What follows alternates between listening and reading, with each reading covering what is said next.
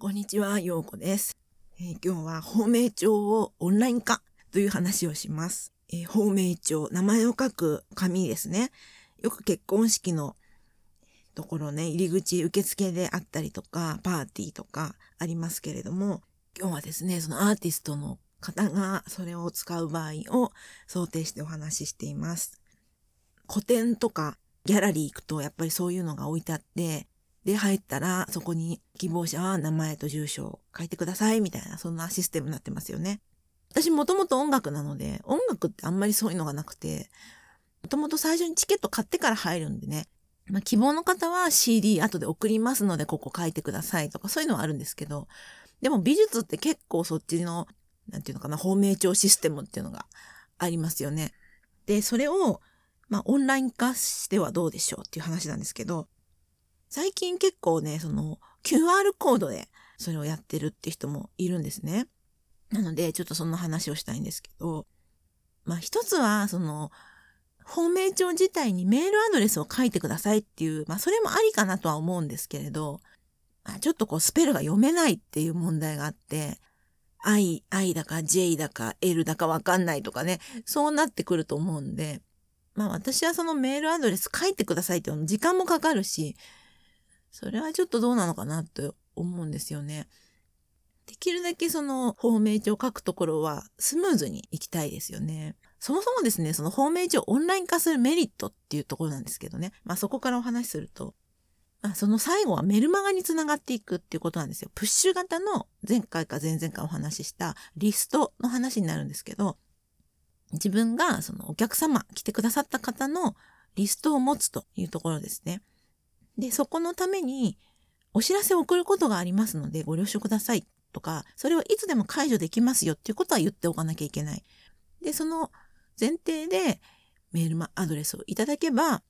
それを自分の方から今度ここでやりますとか、えー流していけるわけですよ。で、あんまりしつこくすると嫌だっていう方ももしかしたらいるかもしれないですけど、適度に送る。で、まあ自分の最近こんなところでアトリエ構えましたとか、最近こういう活動してますっていうのも送れるということで、だんだんこう来てくださる。たまたま来てくださったかもしれないけど、その方と距離が縮まっていくっていうのが、まあ一ついいところだと思うんですね。で、あとは、なんとなく読んでいる方は、ああ、もしかしてここ今日、例えば横浜、横浜に来て、あ、なんか今日固定あったよな、そんな情報届いてたよなって思い出してもらえるかもしれないですよね。っていう、まあいろんな役割があるわけですけども、認識してもらうということです。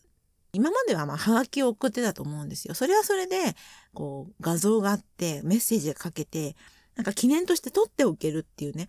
まあ、すごく、それはそれで、あの、良さがあるんですけれども、まあ、それをやりたい方はいいんですけど、オンライン化したいという方は、こんな方法があるよっていうことで今日ね、お話したいと思います。まずですね、まあ、ちょっと調べたんですけどね、あの、写真家の方がオンライン芳名帳を始めましたって、こう書いて、ポスターみたいなの貼ったんですって。で、そこに QR コードを掲載しておいて、後でゆっくりご記入くださいと。そうですよね。確かにこうメールアドレス打ったりするの時間かかったりするんで、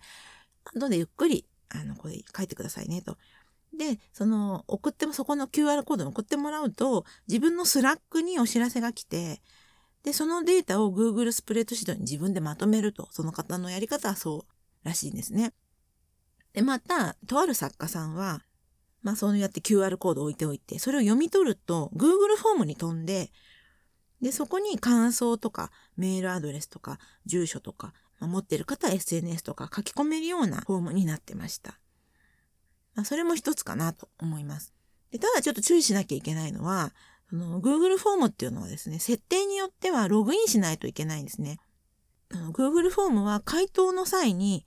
えー通常ログインを求められることがあるんですけれども、そのフォームの作成方法を変更すると、アンケートを書く人が Google アカウントを持ってなくてもログインなしで回答ができるというふうになるので、その作成するときにちょっとね、設定を変えておくっていうのはまあ一つ大事なところかなと思います。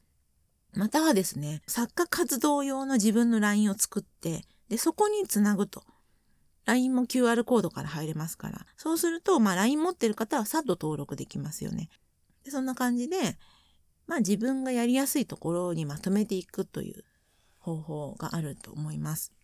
で、まあ今はですね、法名帳を書く方も、なんか大っぴらに人目につくところで自分の個人情報書きたくないっていう人もいるので、私のようにね、後ろの人待たせたくないって、なんか早くしなきゃみたいな、そういう人もいるので、まあ QR コードピッてやって後で記入できるっていうのはとってもいいシステムだなと思います。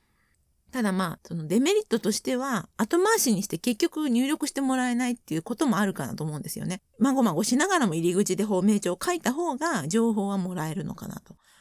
ケースバイケースかなと思うんですけれど、あとまあ、干渉に来る方が高齢の方だとね、まあ、結構な確率で携帯どうやってやるのっていう風な操作に戸惑うっていうことがあるので、特に QR コードだとそういう、あれ出てこないわとかそういうことがあるので、両方置いておくっていうのも一つ手なのかなと思うんですけど、まあ、結局最後にはその作家さんのメルマガに登録してもらうっていうところに結びつけていくのがいいんじゃないかなと私は思ってます。そうすると今後ね、展示なんかご案内できますから。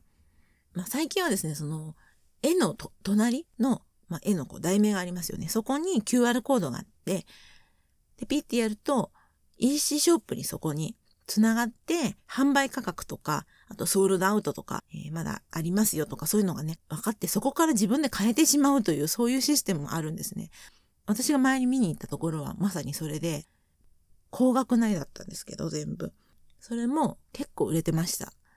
あ、もうこれも売れちゃったんだ、これも売れちゃったんだっていうのが、こう QR コードがね、見えるんですね。で、その会場には全くそういう情報はなくて QR コードがあるだけなんですけど、そこから入るとわかるっていう、そういう感じになってましたね。で、まあ一つ打足なんですけどね、静岡の熱海に日本テーラワーダ仏教協会っていうのがありまして、そこはね、あの仏教の教会なんですけど、オンライン入会で、クレジットカードでお布施が決済、ストライプで決済できるんですよ。で、まあそれを見て新しいなと思って、まあ最近はどんどんどんどん知らないところでもどんどんそうね、オンライン化されてるんだろうなと思います。今までのやり方っていうのも大事なんですけど、それにこだわらないで、まあ新しいやり方のメリットっていうのも取り入れて、まあもちろんデメリットもあるんですけれど、それも取り入れてやっていくと、オンライン化っていうところに特化すると、やっぱりメールアドレスいただくっていう風になるんで、それをどんどんやっていくってことで、自分の作作家活動のオンライン化も進んでいくと思うんですよね。で、そもそもなんでオンライン化を進めるのか、なんで作家さんがオンライン化を進めるのかって言ったらば、その方が経費もかからないし、たくさんの人に、世界中の方に知ってもらえるし、情報がこちらから送れるということですね。でそれによって販売数も増えたりとか、えー、いろんな情報、今度これも売ります、あれも売りますっていう、こう、動画でレッスン始めましたとかね、なんかそういうことにも結びついていく。そういうの生徒さんになってくれるかもしれなかったり、いろんな可能性があるわけですから、まあ、まずその入り口の取っかかりとしては、アドレスいただくっていうのが、一番このオンライン化の大事なところ、リスト、リストを作るっていう大事なところなので、